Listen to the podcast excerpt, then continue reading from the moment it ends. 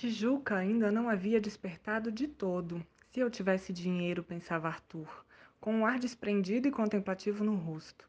Até tomarem café, todos estavam irritados ou pensativos, mas a vida fora de casa era completamente outra. Sentado na carteira, esperou que o professor se erguesse. Ele precisava de dinheiro.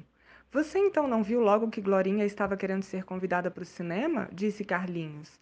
E continuou: Se você não tem dinheiro para duas entradas, eu empresto, você paga depois.